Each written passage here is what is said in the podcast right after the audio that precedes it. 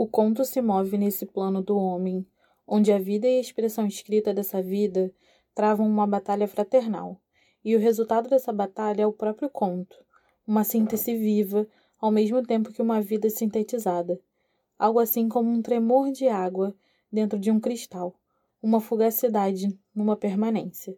Júlio Cortázar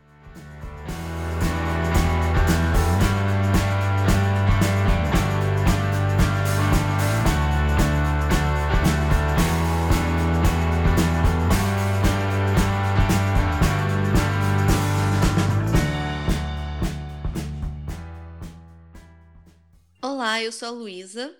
E eu sou a Isa. E esse é o podcast No Caminho Um Livro.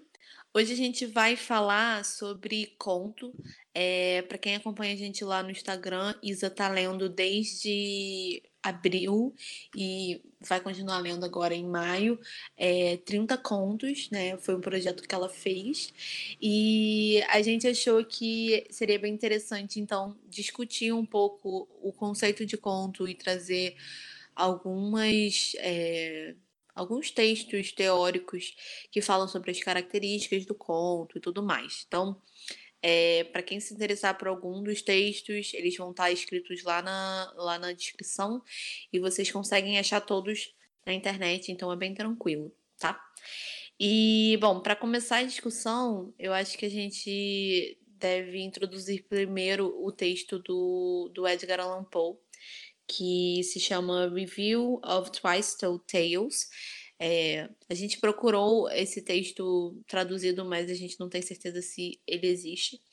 E, bom, nesse, nessa resenha, então, o que o Edgar Allan Poe ele faz é discutir uma obra do, do Nathaniel Hawthorne, que é o Twice Told Tales, e discutir então é, a construção do conto é, feita pelo, pelo Nathaniel Hawthorne. E ao fazer isso, ele acaba é, construindo um conceito de conto.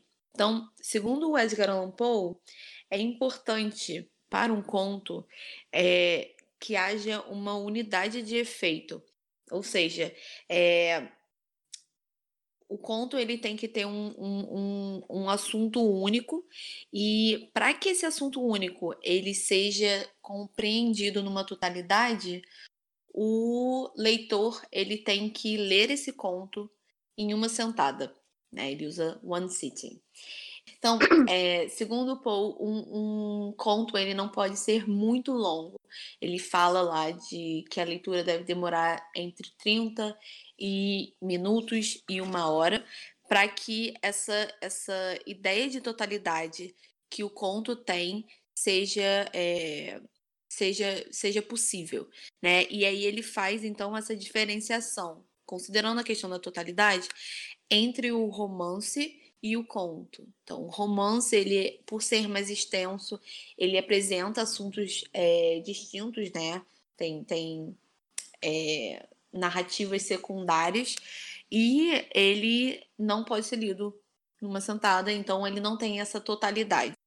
É, e aí a gente percebe então que como tem esse assunto único e, e, a gente tem que ter essa totalidade do conto, todos os elementos que estão ali nesse, nessa, nessa narrativa, eles são importantes e eles servem a um mesmo propósito, que é construir esse efeito único do conto. É importante lembrar também que assim o Edgar Allan Poe foi o primeiro é, teórico crítico que afixa o conto como uma forma de ficção, assim. Ele vai ser o, o primeiro autor que vai falar, ó, oh, a gente tem esse formato aqui que está acontecendo, está crescendo, e o que, que, é isso, né? Então, mais do que só fazer uma resenha sobre o livro do Hawthorne, ele tem as questões dele em relação à narrativa do Hawthorne e tal, Sim. ele usa esse esse livro como uma alavanca para essa teoria do conto, né? É, uhum. Mas ele não faz isso também de forma é, engessada, né? Ele, ele mescla essa, essa resenha com a teoria dele. E é uma teoria bem rígida. E aí, em, 19, em 1917, a gente vai. Um autor chama James Cooper Lawrence, esse aí era, era teórico mesmo da literatura. Ele escreve um livro que se chama The Theory of the Short Story. Eu não sei também se ele tem traduzido, eu acredito que não, porque o Lawrence não é um, um, um teórico conhecido. E aí, ele vai pegar toda a classificação do Paul, to, tudo que o Paul fala, e ele vai dizer que, apesar de ser importantíssimo o que o Paul faz na época do Paul, é, ele vai contra essa ideia de que um conto ele só tem um sentido. Ele diz que é, que, a, que, o conto ele vai ter mais de um incidente ou um acontecimento ali naquele em tudo que está acontecendo e que nem sempre ele vai produzir o mesmo efeito para leitores diferentes ou até para o mesmo leitor. Então, por exemplo, se eu tenho leio um conto e aí depois eu leio de novo esse conto, esses efeitos eles vão mudar. E é interessante pensar nisso, porque isso também é muito da teoria do assim, mais à frente, o Barthes vai falar da morte do autor, né? E essa questão de que o leitor é que vai dar sentido ao texto literário. Então, o Lawrence, ele já está é, ele é o ele tá ali no germe dessa ideia de que o que eu leio, o sentido que aquilo provoca em mim é único, né?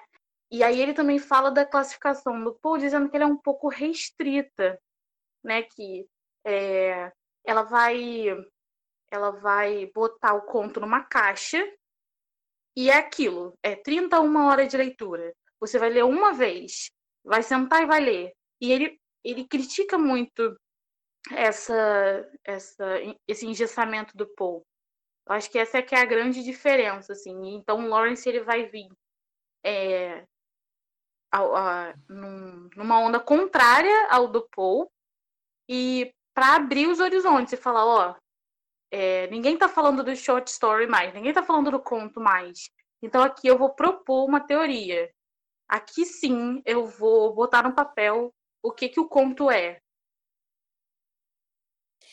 Sim, e eu acho interessante nesse aspecto desse, desse engessamento do, da teoria do Poe, a gente pensar em uma coisa que o, o Lawrence fala, de que é, ao considerar essa, essa teoria e essa primeira categorização do Poe, alguns contos não seriam considerados mais contos, e é, novelas ou até romances seriam considerados contos.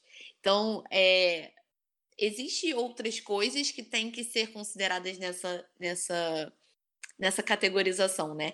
Ele também até fala de uma subcategorização, é, considerando como, como o tipo de história, se é uma história real ou, ou algo inventado, imaginado, e também na forma como essa história é contada. E um aspecto que eu achei muito interessante e que aí se relaciona também com, com o próximo texto que a gente vai discutir é a questão da oralidade, né? O, o, o Lawrence ele fala então como é, o conto, na verdade, ele já existia desde a antiguidade. O que aconteceu foi que houve uma mudança de um conto oral contado para um conto é, escrito, né, ao longo do tempo. Então, é, não é que o, o Paul ele foi o primeiro, ele foi realmente o, o, primeiro a falar sobre o conto e, e, a trazer isso à tona, mas o conto não, não surgiu naquela época, ele já existia, só com uma outra roupagem, vamos dizer assim.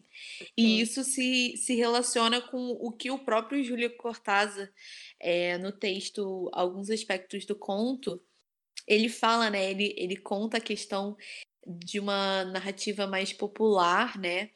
É, de casos em que ele, ele escutou é, é, pessoas da, da Argentina, do, do, do, do, meio rural, contando histórias, e aí ele faz essa relação de que isso também é, de certa forma, um conto, mas que não basta você simplesmente pegar essa história e tentar usar esse, esse, essa história que foi contada oralmente e passar para um, um texto escrito. Mesmo que você. Só reproduzir, né? Isso, mesmo que você tente manter a linguagem e tal, não, não vai funcionar do mesmo jeito. É, eu acho isso bem interessante e, e é, também tem a própria questão de que ele, de novo, o, o Júlio Cortázar, ele traz à tona essa, essa questão da, da diferença entre o romance e, e o conto, né? Então ele fala da questão da limitação de páginas. E, e aí eu acho interessante porque ele, ele fala da questão de que na França, talvez isso já tenha mudado, se um conto, se um texto tem mais de 20 páginas, ele não é considerado um conto que é bem assim, sabe? Não é bem assim que funciona, né? Pois é. é. E assim, tanto que às vezes a gente tem uma novela que é mais curta do que um conto. E aí, se você for pensar na questão da, da do, do, tamanho, não, não faria sentido, né? E é, aí, até ele... hoje não é uma coisa muito delimitada, sabe? Sim, ah, sim. É, muita gente ainda discute essa coisa da forma, né? E será que é isso que limita ser um conto, ser uma novela? Eu acho que é um pouco restrito demais. É, eu também, também acho. E, e aí ele faz essa comparação entre o conto, então ele diz que o conto, por ele ter uma limitação de, de páginas, ser, ser menor, ele precisa ter um recorte da realidade. Então, é, é por meio desse recorte que vai ser desencadeado um, um, vai ser desencadeada uma reflexão no, no leitor. É, enquanto o romance não. Pode falar. Eu gosto muito quando quando ele fala sobre isso, essa questão do é, do recorte, né? E aí ele uhum. fala sobre. Ele usa exatamente essas palavras, recortar um fragmento de uma realidade, né? E Sim. esse fragmento vai ser como uma janela em que quando ela é pequena e quando a gente olha por ela, a gente vê algo muito maior. E Sim. esse recorte é que vai abrir para uma realidade mais ampla. E aí ele dá vários exemplos, né? E eu gosto muito dessa ideia de que algo pequeno possa trazer à tona algo que está porque é só superfície, sabe? É como só a ponta do iceberg. Embaixo uhum. dela tem muita coisa, tem muita profundidade. É, e ele fala também que esse recorte, ele, apesar dele, dele ser um recorte de realidade, ele vai ser ao mesmo tempo uma ruptura desse cotidiano, né? E daí, dessa tensão que vai ser entre a realidade de quem está lendo e essa ruptura, é que vai vir o significado, o significado, né? Vai vir ele, ele nem fala em significado mesmo, acho que ele fala em momento significativo, né? E aí ele Sim. fala uma coisa que para mim é uma das coisas mais lindas do texto do Cortázar, assim, quem puder ler, por favor, lê, que ele ele é uma palestra, então ele está falando Sim. e é incrível, assim.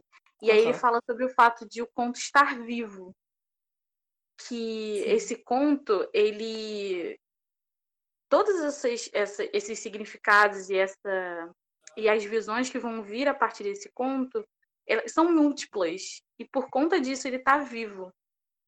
Sim, sim. Que de novo traz à tona essa questão de que o texto ele não é algo acabado, mas que o leitor ele constrói o sentido, né? E, sim.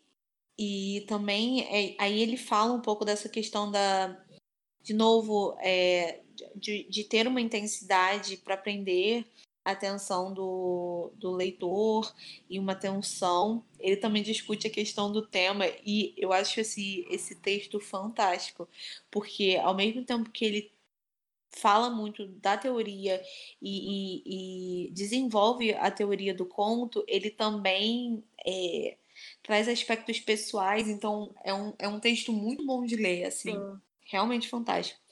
E aí ele fala da questão do tema, de como é, o tema ele tem que ser algo que fascine o, o, contista, né? Ele tem que ter uma aura.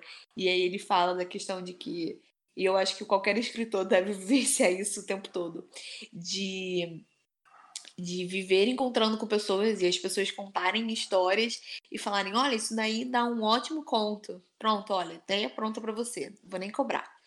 E ele fala: não é assim, sabe? O tema é algo que, que tem que me fascinar, que, que, que tem que ter um sentido para mim. E eu acho Sim. isso também bem, bem interessante. É, uma coisa que eu queria comentar é, e que está em, é, tá em, nos três textos que a gente está comentando até agora, ele se apresenta que é o aspecto do de cancelar que o conto tem, né? Esse poder que o conto tem de cancelar o que está fora. É, uhum. O Paul ele vai falar que do negócio de sentar e ler. O que, que ele está dizendo ali? O que ele está dizendo ali é que não, você vai esquecer um pouquinho o mundo, vai sentar e vai ler, e dali você vai tirar tudo que você precisa. E aí o Lawrence, ele vai falar sobre a paciência do leitor, né? Que o leitor, uhum. ou até o uhum. ouvinte, ele tem um limite de atenção. Então, é, tudo que é, é desnecessário nessa história, no conto, tem que ser retirada para você prender a atenção do leitor o máximo possível. E aí o Cortázar chama isso de clima do conto. Ele uhum. fala que o, o, clima do conto força o leitor, né, a isolar o que está ao redor dele. Eu acho isso muito interessante, porque Sim. a gente não, quando a gente fala de romance, quando a gente lê sobre teoria de romance, a gente não vê muito essa coisa de, a gente sabe dessa coisa de, né, escape da realidade e tal, mas eu acho que talvez o próprio formato do conto ele seja mais capaz de produzir isso na gente, da gente se isolar ali por aquele momento e de repente aquela história ali é a nossa história. A gente está uhum. vivendo ali, naquele, naquele começo, naquele fim pequeno que o conto está, naquele universo minúsculo que o conto está apresentando para gente. Eu acho isso muito interessante, né? Porque apesar de eles estarem em, em épocas diferentes, é, o Cortázar já vai é, escrever num, nossa, num contexto que o Paul não podia nem imaginar, sabe? Sim. Além de ser um contexto de América Latina, é, e eles falarem dessa mesma coisa, de um isolamento, né? Uhum. E talvez esse isolamento se dê também por conta desse escape.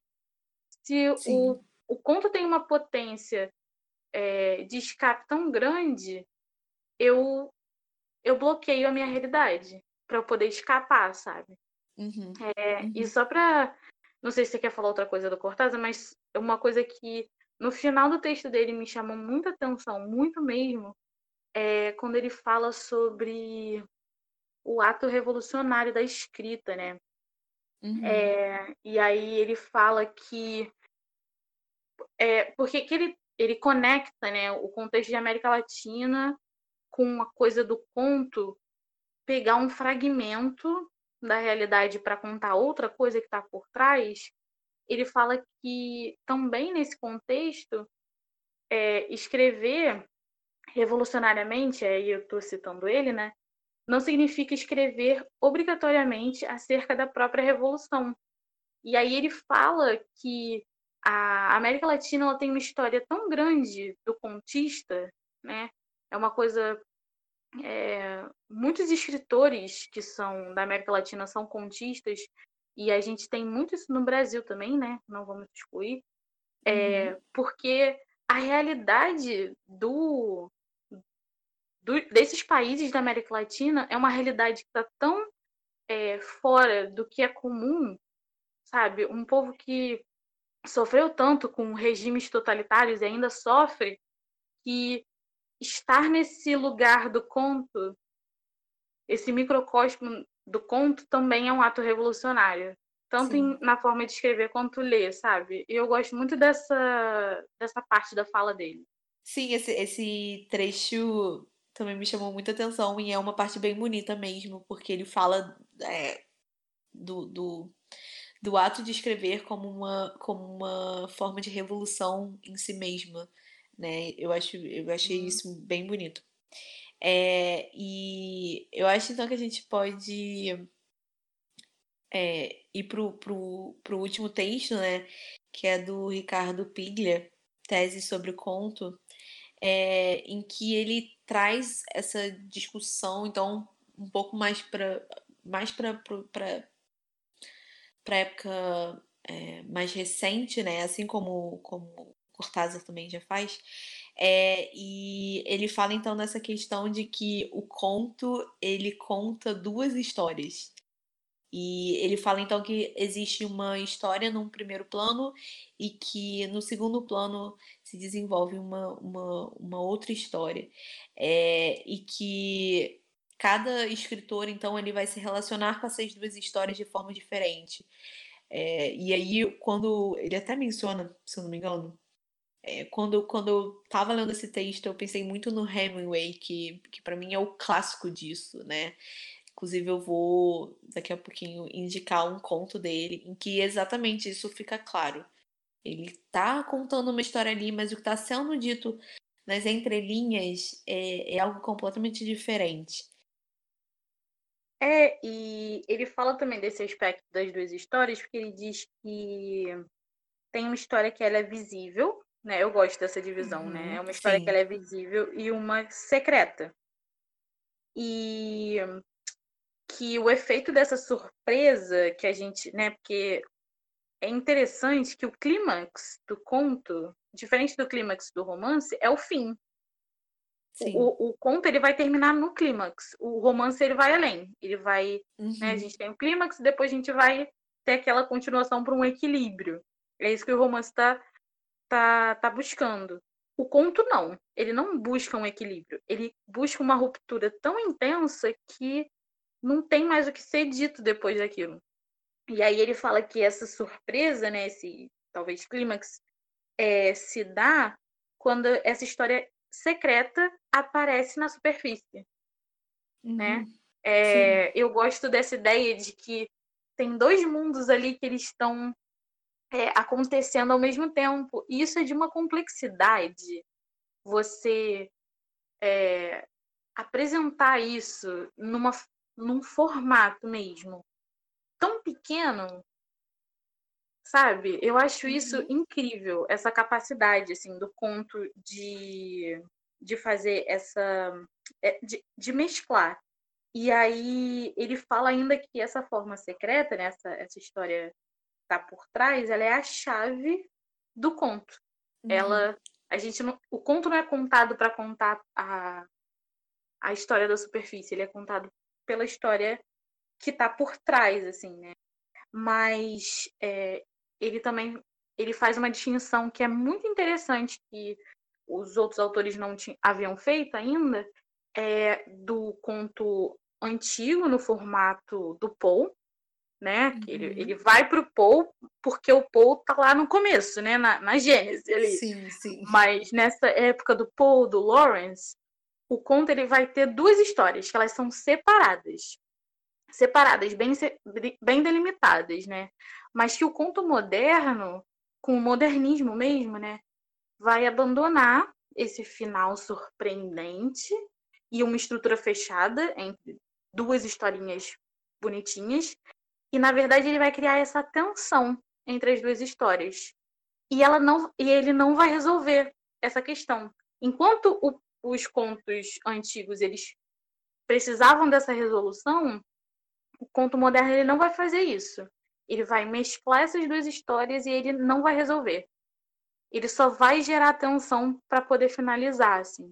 E a gente está tão acostumado com esse formato, né, de é, do romance mesmo, de meu Deus, nada vai se resolver, e aí meio que tudo se resolve, assim, que, que eu acho que é um, um bom suspiro. Eu, pelo menos, gosto mais dessa história que não se resolve. Assim. Porque eu acho que é tão bom a gente poder ler e ficar, tá, o que, que eu posso fazer com esse final, Sim. sabe? Porque é meio que o um final é meu. Assim como quando você lê, vai ser seu. Sim, sim. Acaba dando um poder maior para o leitor, né? De, de você é, constrói a história de, de certa forma, né? É... Sim, sim. E foi, foi bom você falar do, do Hemingway, porque o próprio Pigli ele cita, né? O Hemingway É, o Piglia no texto, o texto tem duas páginas. Então, é, ele meio que fala do conto dentro de uma estrutura meio do conto mesmo. Ele é super sucinto. É, e ele indica vários, vários contos, né? E aí ele cita o Hemingway, né? Que o Hemingway falava que o importante nunca se conta, né? Que a história secreta se constrói com o não dito, com o subentendido e a alusão. É... Eu gosto muito disso, assim. Eu tenho uma, uma amiga que ela odeia, odeia quando o final é aberto. Ela fala, tá, mas e agora? O que eu faço? então, e eu, e eu gosto dessa ideia do o que, que eu vou fazer agora? Porque eu acho que isso é, mimetiza a vida de, de uma forma tão pontual, de as uhum. coisas não uhum. são resolvidas, sabe? Eu, eu não tô Sim. falando que o final feliz é, é ruim, não, porque eu também gosto. Mas eu acho que eu, eu prefiro esse formato da gente não ter muito para onde ir. A gente está ali na encruzilhada, Sim. sabe? É Sim. É o eterno Drummond e a pedra no caminho dele. é... E aí eu eu acho que essa e aí que tá a chave do conto, sabe? Por que, que as pessoas continuam lendo contos? Por que, que conto o conto ainda é um, um, um gênero que está é, sempre em, se renovando, sabe? A gente tem tantos contos tão diferentes. Eu acho que a gente é, o romance ele é o ele é o que é vendável, mas uhum. o conto, assim como a sua estrutura, ele está um pouco atrás dos panos, sabe? Eu gosto disso sobre o conto. Eu acho que por Sim. isso que é tão divertido e prazeroso ler conto. Sim, eu também, também acho.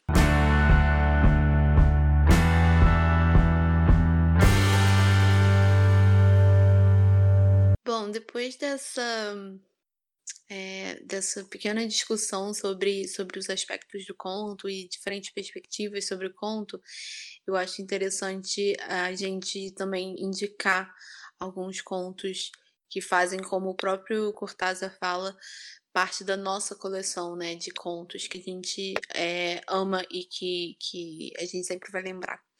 E para começar, eu, eu pensei aqui em três contos que são de, de autores de língua portuguesa. Então, dois deles são de brasileiros, o A Desejada das Gentes, do Machado de Assis, e Clara dos Anjos, do Lima Barreto. É, eu acho bem interessante a questão de Clara dos Anjos, né? Porque não só a gente tem o conto, mas e, e, e, inclusive é muito mais famoso, a gente tem também o romance, né? E, e aí eu acho que é interessante até uma, uma análise da, de como é a construção de cada um, né? Porque o enredo, assim, em linhas gerais é o mesmo, mas obviamente que o, o, o romance tem é, narrativas secundárias e tudo mais. E é, além desses dois contos, eu também amo de paixão é, O Fazedor de Luzes, do Miyakoto, que tem uma sensibilidade enorme é, e é um conto muito lindo, muito maravilhoso. Ai, o Miyakoto, é, ele é... Ele toca lá dentro da gente, é muito bom. é. é. os três primeiros que eu queria indicar são de um mesmo autor, são do Guimarães Rosa. É, ele é um grande contista, né? Ele só escreveu Grande Sertão Veredas de romance. E Aí eu queria indicar dois livros que estão num livro que se, dois contos que estão num livro que se chama é, As Primeiras Histórias, Primeiras Histórias, na verdade, sem o. É, os contos são Terceira Margem, do Rio, e As Margens da Alegria. São contos lindos. A Terceira Margem do Rio é um conto que ele é muito aberto, assim, a gente falou dessa coisa de um conto mais fechado, um conto aberto, ele é muito aberto mas ele é lindo, assim. Toda vez que eu leio ele, eu tiro uma coisa diferente dele. E um outro grande conto dele, para mim, é o Meu Tio e a Aretê. É, ele é muito conhecido, esse conto do, do Guimarães, porque conta a história de um jovem que vai visitar o tio e o tio se transforma numa, numa onça. E aí a gente vê toda uma transformação dele em onça. E é incrível como o Guimarães ele dobra a palavra, ele põe a palavra Sim. a serviço do que ele quer dizer. É Sim. muito incrível. É, eu acho isso bem fantástico também. É... Depois, todos os meus outros contos, eles são de, de autores de língua inglesa. E aí, os próximos dois que eu vou falar, eles são, eles são é, bem relacionados ao que a gente discutiu é, durante o episódio. Então, um conto que eu gosto muito é, é o, Os Assassinatos da Rua Morgue, do, do Edgar Allan Poe, é, que não é tão, tão assustador assim quanto, quanto outros contos dele, mas, mas que que te prende, sabe? Que fala de assassinato e, e é ótimo. E tem, tem toda aquela questão de, de narrativa detetivesca e tal. Eu e Isa, a gente fez um trabalho é, em cima dele. Então, assim, eu realmente adoro esse conto. e o outro também é, foi o conto que eu até mencionei durante o, o episódio de que é, eu tinha me lembrado dele ao ler o texto do Piag, que é Colinas como Elefantes Brancos do Hemingway, e que é um exemplo clássico dessa construção de duas narrativas, de duas histórias, na verdade, em que uma ela tá oculta. Então a gente tem um texto todo em diálogo, que a gente tem o um diálogo sendo uma história, mas tem algo sendo dito nas entrelinhas ali e que é fantástico também. É, os meus próximos são é, também um do Paul, já que você citou ele. É, esse conto se chama O Gato Preto. Ele é um conto muito aterrorizante, assim, para mim. O jeito como ele descreve é, ele tem outro conto que também é, se assemelha para mim muito ao Gato Preto, que é a, é a Queda da Casa Usher. Eu acho que são contos para mim que tem uma intensidade muito grande, assim, de terror, uhum. sabe? É, e o outro conto que eu vou falar agora, eu tenho certeza que você vai ficar pensando, ai, por que eu não botei esse conto na minha lista? Mas que é o Sono do Murakami. Ai, é, ele é um ponto perfeito. Ele é, ele é um ponto muito bom, ele é perfeito. Ele é um ponto, assim, que mexe muito com a sua cabeça. Ele é aterrorizante porque ele é. Sim. O, o teor psicológico dele é algo que eu dificilmente vejo um escritor fazer. Como ele pode mexer com a sua cabeça, sabe? É Sim. muito incrível. Sim, e, e é um conto para você, tipo, não ler à noite, é, não, como você disse, né, não pelo fato de, de você ficar com medo é, e assustado, como, sei lá, um filme de terror, mas porque ele, ele te faz pensar muito. Então você fica assim, meu Deus do céu, sabe? Muito bom. Muito bom mesmo, é nossa. E agora os outros cinco contos que eu tenho para falar, eles são todos escritos por autoras mulheres, é, e eles têm, assim, quatro deles têm um aspecto em comum, que é a discussão da, da, do papel da mulher na sociedade, a forma como ela é tratada e vista, né? Mas antes de eu mencionar esses quatro, é, eu vou mencionar o que não, não trata desse assunto, que é Tudo que Sobe Deve Convergir, da Flannery O'Connor. É, eu descobri esse texto quando eu estava procurando um texto para discutir, para levar para a sala de aula, e ele fala sobre o racismo e como, como o racismo ele é estrutural e, e é, ele faz parte da, da ideologia da sociedade e tal. E os outros quatro que eu falei que são relacionados a, a, ao papel da mulher e tal, e representam e discutem o papel da mulher, é, eu pensei aqui no, liga, no legado, né, da Virginia Woolf, que é maravilhoso. É, no quarto 19, de Doris Lessing. É, a Felicidade, de Catherine Mansfield. E todos eles têm um aspecto é, em comum, então eu acho bem interessante isso. E por último, é, A História de uma Hora, da Kate Chopin. É, Muita gente não gosta muito desse conto e prefere o Bebê de Desirê, mas eu gosto mais desse, ele é muito pequenininho. São, tipo, duas páginas. E, e, e é muito bem elaborado. Então, é isso, essa, essa é a minha lista de 10 contos. Esse, esse conto legado da Virginia Woolf, eu, compre, eu lembro de ter comprado um, um livrinho pequenininho de conto uhum. dela e quando eu li, eu fiquei encantada, assim, eu comecei a falar para todo mundo, assim, lê, lê, isso aqui, lê isso aqui. É, é, muito bom a gente ter essa, essa vontade de compartilhar o conto, né? E sim, sim. essa história da hora, é maravilhoso também. É, o resto dos meus contos não são interligados entre si, e, enfim, é, vai ser uma coisa meio esquizofrênica aqui mesmo, mas é, já que você falou da questão da mulher, eu vou começar por dois outros contos que são escritos por mulheres, que é o Mineirinho, da Clarice Lispector. Esse conto é muito. Ele é triste, ele é muito visceral, assim. É, ele fala muito da sociedade da época da Clarice, uma sociedade que está aí até hoje. Ele é muito intenso, é, eu recomendo muito. E o Natal na Barca, da Lígia Fagundes Teles, Fagundes Teles. Eu lembro de ter lido esse livro na escola. E ele mexeu comigo demais, assim. Ele é um livro lindo, é um, conto lindo, e eu recomendo muito. É, já que a gente está dentro da brasileira, é, o último autor brasileiro que eu vou citar aqui vai ser o Rubem Alves. A gente perdeu ele há pouquíssimo tempo, uma pena. E tem um conto dele que é um conto muito famoso dele, que se chama O Cobrador. Ele não é famoso à toa. É um conto lindo, assim. É... E difícil de engolir, ele fica um pouco entalado. É, a narrativa do Rubem é muito crua, direta, e eu gosto muito desse tipo de narrativa. E os dois últimos é, é a última pergunta do Isaac Asimov. Ele é um conto de ficção científica, porém bastante filosófico, assim, porque ele fala, ele acompanha a história de um computador no momento da sua criação até é, muitos anos na frente. E ele é separadinho por etapas, meio que na vida desse computador. E esse computador foi criado para responder todas as perguntas do universo. Inclusive, assim, mais pro final do conto, o computador ele, ele vive, assim, tem um planeta só para esse computador, de tão grande e magnífico que é esse computador. Só que todas as vezes que o conto mostra esse computador no tempo, alguém encontra esse computador e faz a mesma pergunta para ele.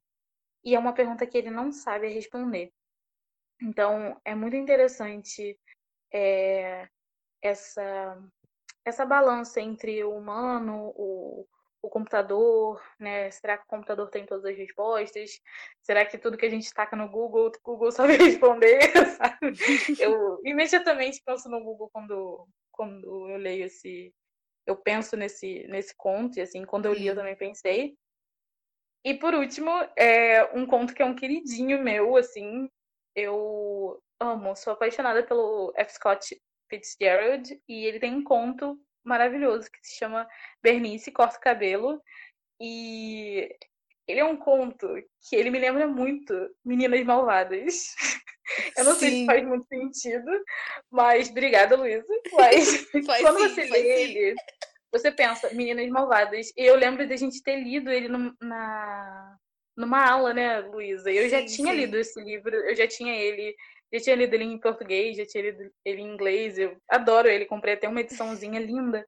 E eu comentei na sala, tipo, falei, olha, dentro da faculdade de letras, esse, esse conto aqui é igual Meninas Malvadas. E, eu acho que todo mundo concordou, não foi?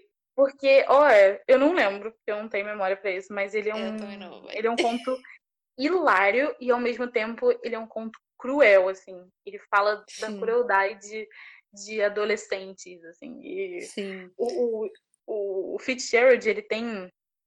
Ele, ele toca lá na ferida, assim. Ele, ele é muito bom.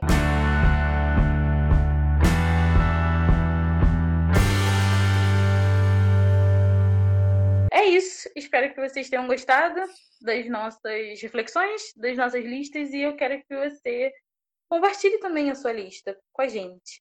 Vai lá no Instagram, manda mensagem, comenta na foto do, do podcast e se você gostou, compartilha. Compartilha com todo mundo que você gosta. Compartilha com os inimigos também, porque, né? a gente merece ser ouvida. E é isso. Tchau, tchau. tchau, tchau.